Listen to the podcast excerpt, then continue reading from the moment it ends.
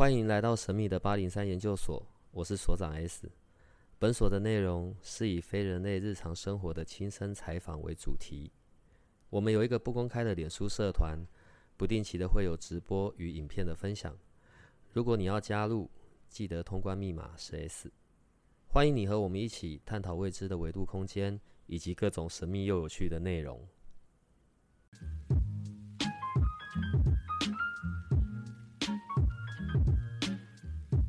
那个，我想要问你啊，你的脚都不会烫吗？不会，所以你在那当下是没有感觉的。呃，我想问一下哦，就是当你站在用用台语讲叫 Kiga 嘛，好，正在 Kiga 的那个时候，你个人的意识是还在的吗？就是这个身体神明在用，对吧？然后呃，他在做他要做的事，对，那你个人阿水师兄，你个人的那个意识是还存在的吗？其实有些人会觉得是三分人七分神，那有一些比较传统一点的机身那种会见血的部分，有的是全身就是都会给神明去取代这样子，所以是看当下，有的人讲罗卡挡改还是罗卡轻改，就会有一点落差。啊，卡轻改那可能我们在触碰，比如说草欧布这种的情况下，可能就会有刺痛感，或者是等等。那你说那天这样子脚踩会不会烫伤啊？会不会烫？就是看它下来的重还是轻。好，我刚开始会这样子的问问题，是因为在这一次出巡的时候，对，然后我有看到嘛，所以呃队伍很长，然后你要来回走，然后你那个时候好像是技工师傅嘛。对，然后很热，大马路上面，对你这样来回的在走，然后在做，呃，神明在做他要做的事情的时候，对，所以我刚才会问一个这么笨的，你的脚会不会很烫这样子啊？他在做这些事的时候，呃，我看好像还有放糖果在地上，对，那个是因为以往来讲都会放金子，人家说的，比如说神教啊，在 kilo 起来，所谓的一叫下马金。嗯，那就是给类似用金子的方式去拜码头的概念。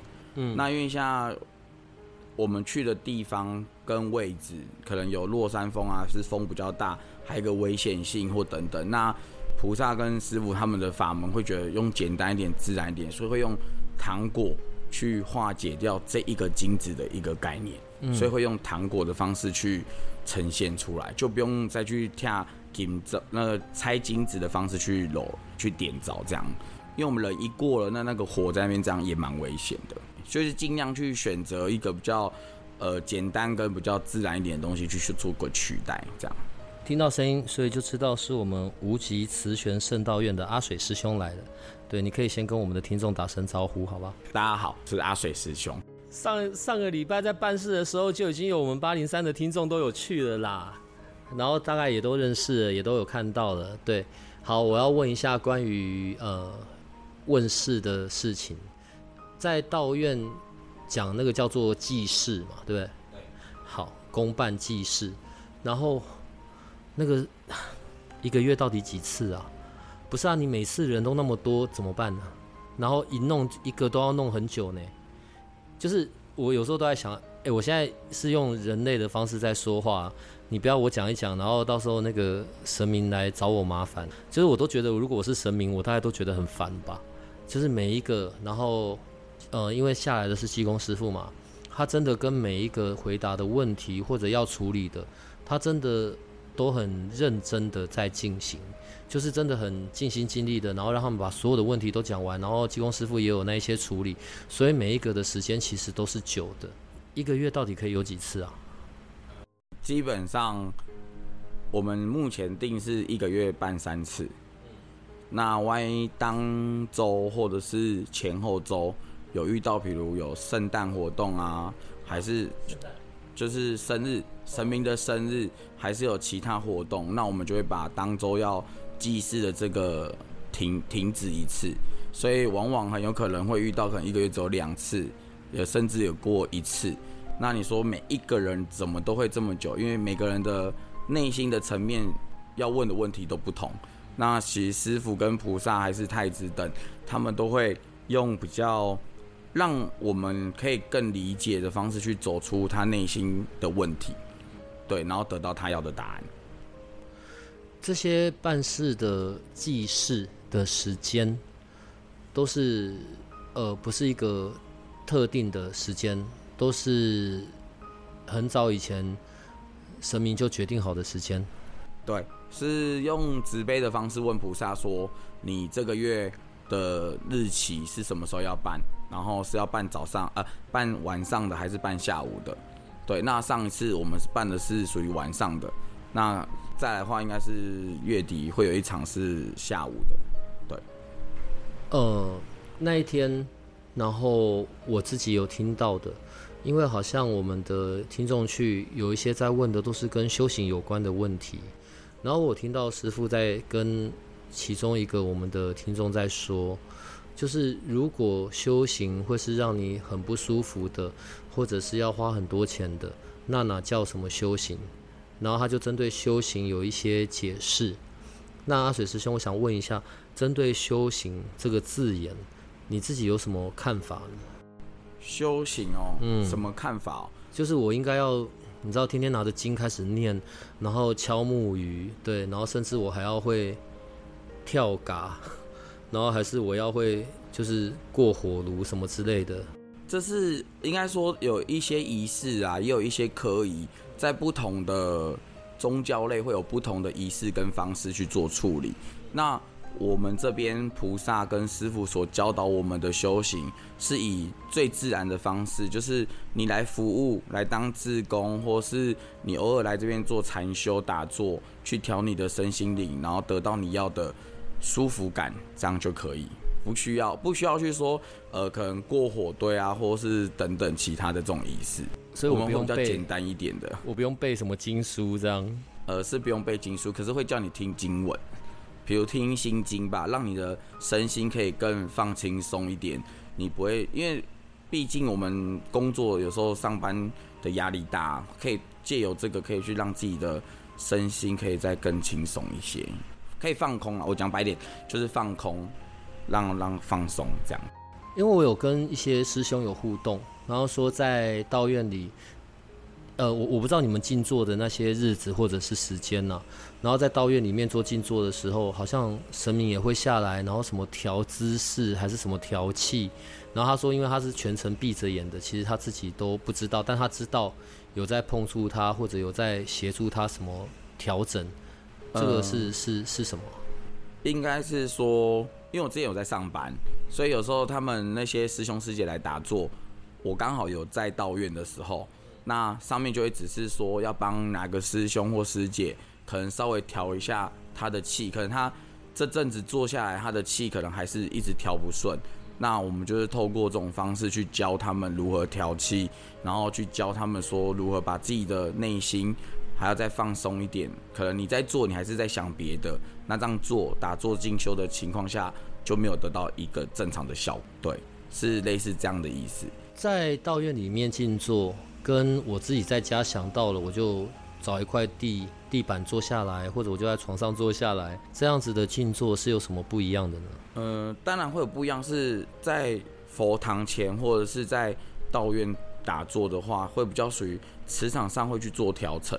嗯，那磁器场会比较好一点。嗯，那我们在一般家里自己的神明厅前面打坐，其实可以。可是万一你家里万一有一些不干净，你也不会去拍掉，或是等等，很容易就会有不不好的可能靠近你。那你又不会去排除的话，让的工可能也可以讲去卡到啦，或者是诸如此类不舒服。那在房间，其实房间讲白一点叫做就会比较有是属于。有时候我们会有男女之情的情况下，那房间其实你觉得它干净吗？可能就比较不干净。所以在房间万一去做禅修，不见得是一个好事。除非你会先去净化这个空间，让这个空间是干净一点的情况去做处理，这样子。好，那个请问一下，下一次的公办时间是何时？哦，下一次的话应该是七月二十七下午两点。因为呢，登记啊。两点半开始。道院的神明呢，可能是我见过最亲民的神明了。对你们来来问世的人类，呃，小的也有，老的也有，然后帮带小朋友来修家的也有。对，听说连国外的都能够处理。呃，好吧，既然我现在讲到清明，所以我又有别的问题又要继续了。呃，你们这一次的出巡，我我个人觉得还蛮奇怪的。一般出巡可能都会去一些大庙，例如啊什么三清宫啊，就是道呃道教总庙嘛。然后或者就是一些大型的，可是你们的出巡反而好像是去一些比较偏远的乡下的，对，但是也真的都是有点有点来头的，譬如说那个什么访寮的那个福安潭，也是百年的妈祖嘛，对，就是为什么你们会是选择去这样子的，而不是去很大型的去去什么行礼啊或者是什么？呃，应该是说。每一次的出巡啊，或者是去拜访，都有不同它的含义跟意义啦。那也会偶尔会排到大庙，还是会有。那会有去比较乡镇的乡村的宫庙啊，就是比如说人与人之间的交流，然后再透过神明他们的互动，然后我们才有人跟人在另外一层的层面，然后去达到他们的平衡点。所以我们会比较属于走。比如说，就是为什么会去园长的鳌峰宫好了？其实我们是第一次接触他们，也是因为透过了信徒的缘分，然后去认识到了这间庙。那也刚好这间庙我们才去了，才知道说哇，里面有百年的保生大帝，可能有百年的香炉等等。那我觉得这也是让我们可能平常不会去的地方而去了。所以每一个时间点，菩萨所选的要去哪里的位置，我们也都是一个一个用询问的。呃，你今年要，你今年可能想去哪里参访？你今年想要去拜访哪里？那我们就去跟人家结缘跟结识。那我觉得这就是有点像，不要说环岛行脚去布施，就是另类的另外一种方式。他可能想要踏遍很多的乡镇，去慢慢的让我们了解说，乡镇有不一样的人情味。那可能大庙它就比较自私一个规则，那去做一个互动，就有不同的呃理念跟看法，可以让你看得到很多不一样的东西。呃，两台车，两台大型的游览车，然后这么多的人，对，然后另外还有呃要载神将的啊，那些各式各样其他器具的车，我觉得要组织到这么多的人，然后还有这些人出去都代表的圣道院嘛，能够这样子有有条不紊的这样子的。规模，然后并且出去都是好像每个人都知道自己要做些什么，然后队伍也都长长的，呃，我觉得都是很遵循着礼数的，包含着要去哪一些宫庙的拜访，好像提早都要有一张写一张黄色长条贴在那边，对不对？那那个东西就是很早之前就已经要先香条了，香条就是也是取得对方同意了，然后表示对方也知道这件事了，然后所以贴在那里嘛，那个香条。就是也都是很早就准备的，呃，基本上会提前先寄到对方的公庙，让他们知道这样。我的问题是，嗯，我觉得这很愚蠢哎，我会不会问完的，然后又要被找麻烦？这样神明不是自己飞来飞去就可以处理吗？为什么要这么多人？就是他们自己，譬如说我在假设啦，我们都是好的，所以我呃，你在台北，我在我在垦丁。我我不是你飞过来或者我飞过去，事情就处理完了吗？但人会着相啊，什么意思？神明是固体啊，那就跟我们人一样，人也是固体啊。嗯，那你这样讲，那人是就待在家里，你的心就可以去游泳啦，你就可以去哪去哪里。那为什么你还要走出去？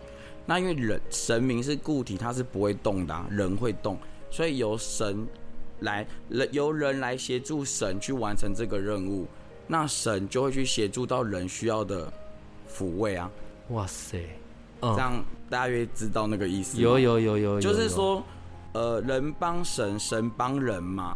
人遇到问题了，会去找神嘛。那神也需要想去交流他们的空间，那透过人的行动力去完成啊。所以就会有一个互补嘛，那就可以达到平衡。那互相去得到了所谓的心灵上的需求。神有得到他的需求，人有得到他的需求。我们可以得到是人与人之间的人情味跟心灵上的抚慰，也顺便说啊，平常的压力大或是什么，借由这样的出游出玩，可以得到放松的心情，那神明也可以得到他所需要的另外一种媒介的交流方式。那他回到了道院也好，或回到自己的公坛神房也可以。这样说来讲，是等于是互补到，对啊。呃，我看到的我觉得非常的特别，像这样子的队伍在进行间，呃，不管是在呃什么园长啊，然后或者是那个访寮啊、垦丁啊，中间都有经过一些比较像市区的地方，然后。哎，当地的人们也都真的很很热情，并且很虔诚呢。你的队伍在走，他们却真的就出来站在他们的门口，对，然后一样有进行就是膜拜啊，然后或者就是你知道祝福之类的这样子。呃，这是每次都一定会发生的吗？其实我比较少看到这种画面呢。其实南部会比较有，嗯，南部会比较有，所以就我说的南部的热情，南部人的人情味。那我们在北部的人会感受到的就是这样的温暖呐，我觉得你会觉得很窝心。访聊的那个福安潭，小到一个不能再小，然后很旧的建筑物，我如果从路边经过，我根本不会知道那是一间宫庙。可是它好像是那一个村的信仰中心，然后里面是百年的妈祖。呃，福安堂它本来的主神是土地公。那这个年轻的拱柱啊，他也是蛮年轻的啦，而且他是子君，然后他是因为传承他爷爷，就是阿公。那以前他阿公也是机神，然后其实听说他们的土地公啊，会从他的屁股挖那个木桶去做成药引，对，然后去救人。对。那因为这样子，所以他们那个坛啊，在他们当地那里其实蛮多乡亲都知道。那他们里面有一尊啊，其实是从访寮德兴宫啊的天上圣母庙。去做一个分灵出来的一个妈祖，然后妈那这尊妈祖呢，也帮助他们这个居民的地方也很多，对，是这样严格下来的。所以他们因为没有吉星，所以他们全部都要把你留下来吗？对，就是我看到那个画面，就是很多的阿妈，你知道，因为他们很开心嘛，好像就是等到了这一天了，然后济公师傅来嘛，然后因为济公师傅，我我说了，道院大概是我见过最亲民的宫庙了。呃，即便这样子的觐见，这样子的会面已经完成了，但济公师傅依然还在还在你身上嘛？然后为这一些阿妈们做呃，不管是呃祈福啊，然后还是化解他们身上一些病痛啊，呃，没有吉星的宫庙是不是比较就比较没有办法帮助到人？呃，其实也不会，嗯，我觉得不会，其实就是其实人家说的三支香插香炉。神明自然就会知道你要的是什么，嗯，无需一定要机神，你只要心诚则灵，心有一个归属感，自然而然啊，他就会在你的内心。就我第一一次来时候我讲了嘛，你心中有佛，佛在心中，一切顺其自然，就可以完成你所想要的答案。好吧，我我接下来问的问题，好了，我觉得我每次问的问题都很愚蠢，对，所以我就不再多解释我要问愚蠢的问题。我觉得济公师傅很忙诶，在道院里。很多时候都是他在下来要做很多的事，对，或者是问世的时候，道院里的其他神明比较不会这样架吗？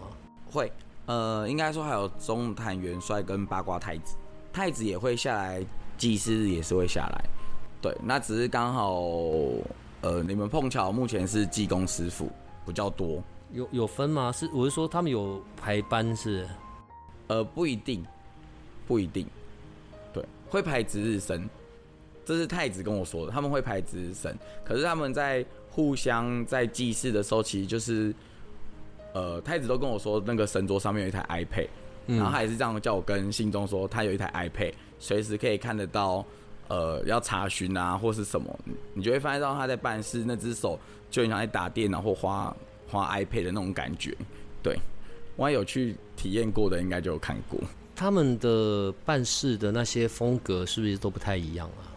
每一间宫庙其实都会有每一间庙的风格啦，还有每一间庙的法门，所以其实没有谁对谁错，对啊，所以我觉得这情况下来讲，呃，菩萨给我的就是还是自然，就是自然一点就好，他也不会很拘束了。我我说了，我觉得在道院这边的那个清明的程度是很。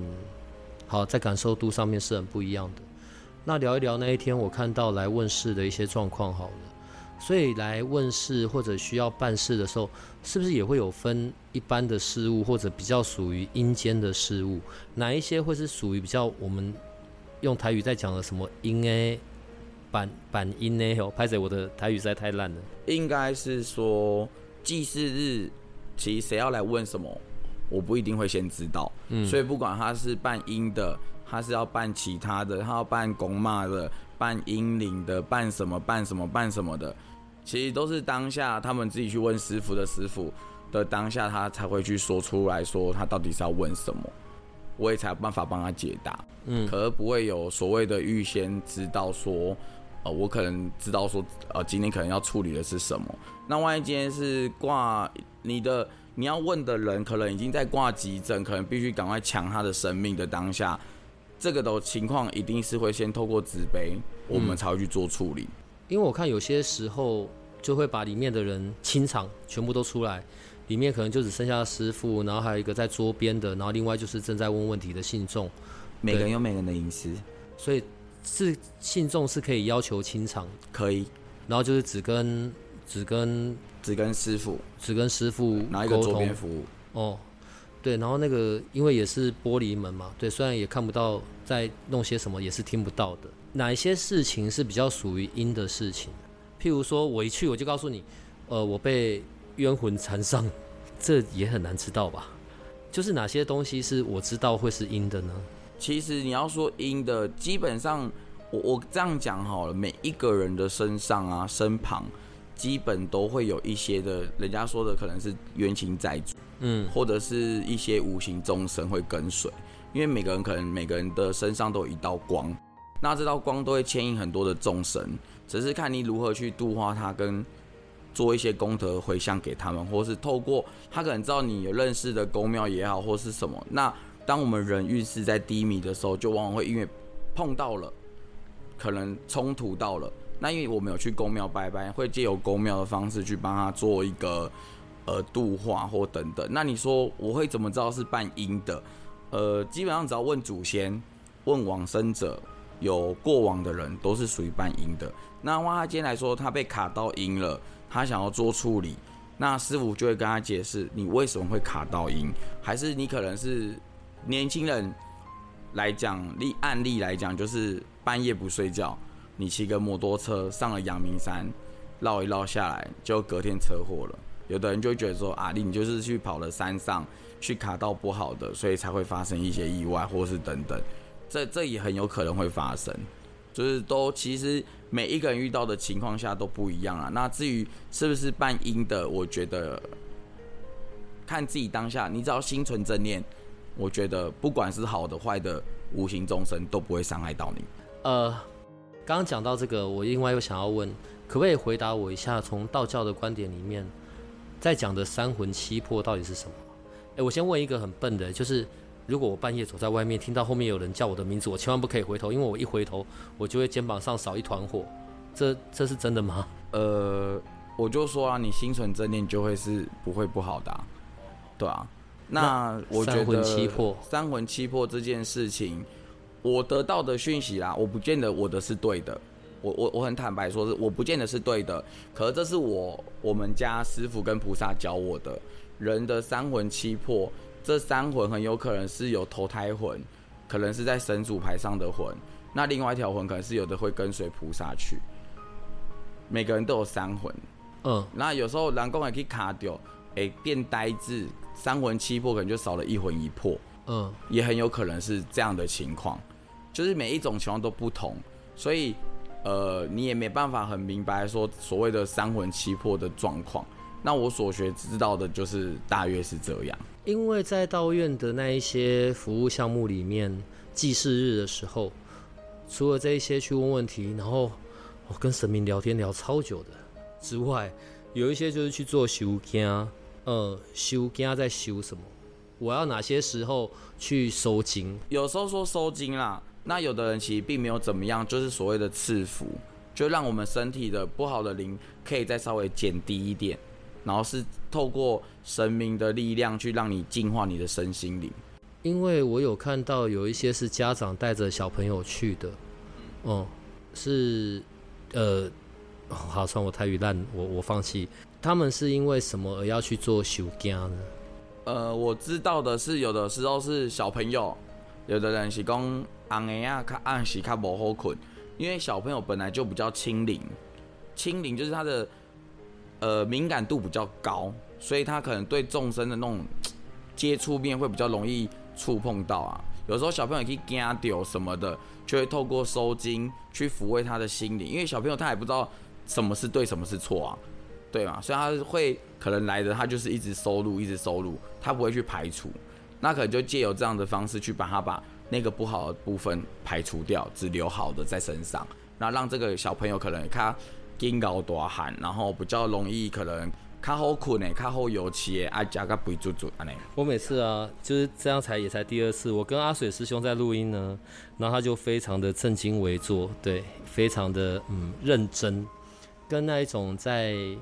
师傅降价的时候是完全不同呈现的，对我自己也要很克制我自己，对我就不太想要一直逗你，你知道吗？但是我就在看什么时候会变成师傅开始讲话这样子。刚刚聊聊到那个三魂七魄这件事，好，接下来我要问的是关于普渡的这件事。呃，农历七月鬼门开，我们都要普渡嘛？其实我个人我很少。在我印象中，我还有在家里的时候，也会跟着爸爸妈妈做这件事。但是到我自己出来之后，其实我都没有在做普渡这件事。我觉得普渡是很麻烦的，就是我我我不是用不敬的立场在讲，因为我也不知道要拜什么，然后大家就要买，好像买很多的，不管饼干啊什么的，现在都是社区大楼嘛，然后你也不知道你在拜的是什么。正常的普渡好像也得写什么书文，还是写什么黄色的东西？可以跟我们讲一下，在一般呃比较按照古礼正常的普渡，到底要做些什么事，好不好？这样说好了，普渡月啊，就是七月份，其实人家都说鬼门开嘛，就是无形众生狼公啊，就是放暑假，就是那些众生都会出来。那我们人呢，就是为了表达对他们的尊敬跟敬意，希望我对你好。你们不要来伤害我的一个概念，所以可能人民就会在透过于类似敬神佛的情况下，也是敬鬼神。那在透过神佛的方式去度化这些鬼魂的时候，让他们可以在呃，应该是这样讲好了，鬼可能是从无形众生是从地底上上来的。那大家有看过一些可能影片还是什么？可能会说，我这样讲好了，呃，十八层地狱阿修罗殿。然后诸如此类的阎罗殿，还是一些要必须有人作奸犯科走的，有的可能是淹水淹死的，有人可能是跳楼跳死，有人是上吊死的，可能很多的状况不等，很多种。那透过普渡，透过道长、法师等等，利用经文的力量去帮他们化解他们这些鬼魂身上的一些不舒服。呃，让他们得到更好的安宁，因为他们可能没办法跟神佛去投胎转世，或者是说跟着去修行，那就透过普渡的方式，他们一整年就这个月放假，那出来游走了，那我们就对他好一点。那相对来讲，你做了这些功德，势必然他也会回馈给你。那的情况下，回归正常来讲，就是你帮他，他帮你。那你的身上的一些不好的也会跟随这些一起流失，就是跟着走掉，那是必然没有不好啦。那讲白点，其实鬼月拜的东西都很容易坏。那为什么坏？其实是因为天气太热，可能闷坏。其实不见得是真的，人家有的人说真的是被鬼吃过，所以很容易东西就拍起啊，对吧？可是这都是一些民间传说，对吧？啊，我也不能说我说的这些可能很符合所有的宗教界。可以认同的，因为每个宗教每个宗教的方式都不一样，所以所去度化的啊，去做的法会、做的法事，不见得都会是一样。你刚刚讲到会做一些法事法会，我甚至看过可能有道士整天就是在普渡的那一整天都要在那边处理吧。可是呃，在我印象中，一般的住宅区好了，譬如说住的大楼，就是大家在楼下东西叠一叠，香烧一烧，拜一拜，然后过一会烧金纸结束。这一种跟有呃有公庙或者有道院协助处理的普渡有什么样的不同呢？就我说的，啊，三支清香，嗯，心诚则灵啊。所以我今天敬鬼神，的时候，我也是把怀我的心是正念，我就是对这小兄弟说，呃，我们是谁，然后我们想要对你的一个尊敬，那希望说透过我们摆的这些贡品，你们可以得到，那你们就回归拿完后，你们可以回归你们该去的地方。可能做法会比较不一样，是透过道长跟法师去做的话，可能这些鬼魂有一些可能是二十鬼好了。为什么有一些佛教好了会做封焰孔，有的会做三面水忏，有的可能会做呃不一样的法事，去让这些的无形众生得到不一样的感受。而说不定他因为透过这场法会，他他跟上这艘船好了。我这样讲，他有跟上这艘船的，他们可能就会跟神佛去修行，去做。做不一样的事情。那一般的我们在家里这样拜，只是纯粹我们对他的敬意哦。无形只要经过的，就类似说，呃，队伍在走的过程中，我在门口放了水，谁走过去谁都可以吃。可是当我们有做法会法事的时候，他就会去挑选说，希望这些众生我可能画界，呃，对，会画界限，不是说所有的都会做，一定会画界限。那每一艘的法船跟法师法会的过程中。都有一定的数，他会去知道他要度化到谁。在这一次今年的普渡里面，呃，道院那边也有开放，会帮信众做，对不对？多少钱呢？呃，我们每次都一定要问这种问题。普渡的那个贡品啊，我们有就是做贡品，那就是我们是很传统、很简单，就是一个脸盆里面会有柴米油盐酱醋茶的方式去做，因为这是最传统的东西。因为碍于下北市。就是我们双北嘛，那还有我们住的是属于住宅区，其实真的很不好放，然后还要做法事的位置有限。那我们有做水灯去度化引导这些水路的，水路就是在河里的那一些，也会用莲花的水灯方式去引导他们来登上这艘船。那为什么会普渡要写普渡旗，写自己的名字？其实就是你去度化你身上的，我刚刚讲的你的债主也好。你跟在你旁边需要等待的也好，的众生也好，不管好的坏的，会借由这场盛会盛世，在普渡过程中，可能跟跟上了这一个法船，一起离开了你，那是不是你就帮他做好了功德？那除此之外，我们其实人世间嘛，人以呃食为天嘛，就是米饭，所以菩萨给我的理念是吃米。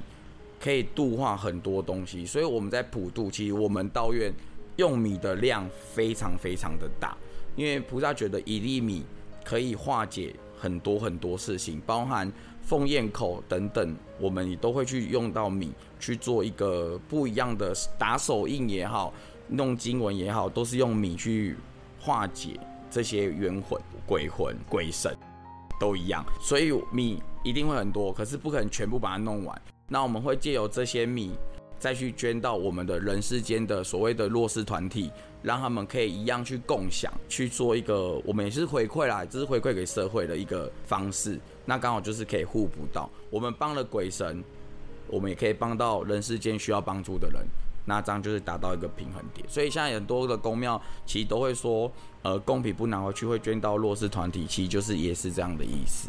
所以是多少钱？八千一万啦，我们贡品还是没回答我的问题。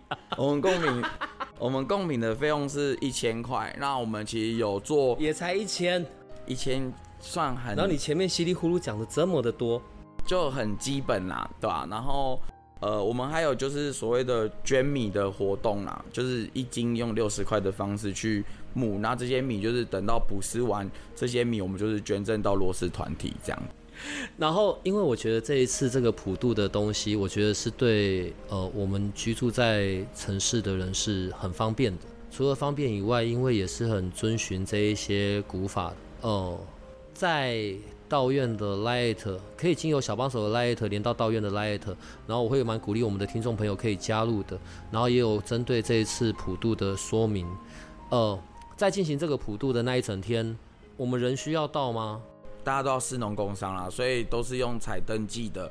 那你会来拿贡品，就跟我说，可能你会来拿贡品，那我们就把贡品留，那当天一定要带走，要不然我们没有那么多位置可以放那些东西。但是那一整天就是会有有写有我名字的，我个人的，或者是我的家庭的，或者我是用公司行号作为登记的，都可以在那个地方。然后当天一整天都会有那个道士法师。对，照着那个流程在诵经一整天的普渡这样。呃，基本上是下午做普施，那早上就是行前准备。哦，然后反正该有的、该达成的都也都不会少嘛，对不对？对。嗯，这次的普渡，然后每一户，不管你是一个人或者是一户，然后那个金额都是一千块嘛，对不对？对。好，然后所以在那样子里面所提供的内容，呃，不管是要会有请道士来念经啊。然后那些贡品啊，然后还有那个上面的旗要写姓名这一些的，一千块这个金额，那个道院会亏本吧？嗯，其实就是还是会有一些人会有所谓的占卜的补助啦。那其实就是以买贡品的费用先下去去均分，然后大致上一些其他金子啊等等的费用去含算的啦。然后。本身也不是说价格不能去决定所有的一切，我觉得是真正的是，呃，我们有如何去帮助到众生，以及如何去度化到他们，这才是重点。在永和你们的那一块，其实道院在那一个区块，好像也都算是有名的，因为你们从那个出巡回来之后，你们的最后一站是直接给人家穿越那个乐华夜市。对，但里面的这些夜市的老板们好像也都认识道院呢。然后真的就让这样子的穿越，因为这好像也是为这个市场、为这个夜市带来那一些好的能量、好的福气。上一次是你第一次来，这次是第二次。我觉得用这两集，让我们的听众对于道院的背景，在脑海里面有个更清楚的想象。对，而且我们有些听众真的已经都去过了，好不好？我们上次已经遇到了，从下一次开始。我可能就要请你，我们就会每一次都会针对某一个特定的主题，然后来做讨论。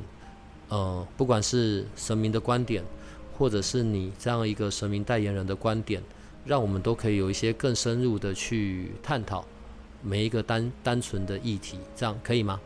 可以啊，我觉得探讨可以啦。可是很多的方向，呃，不是，因为我也没有很专职的再去做。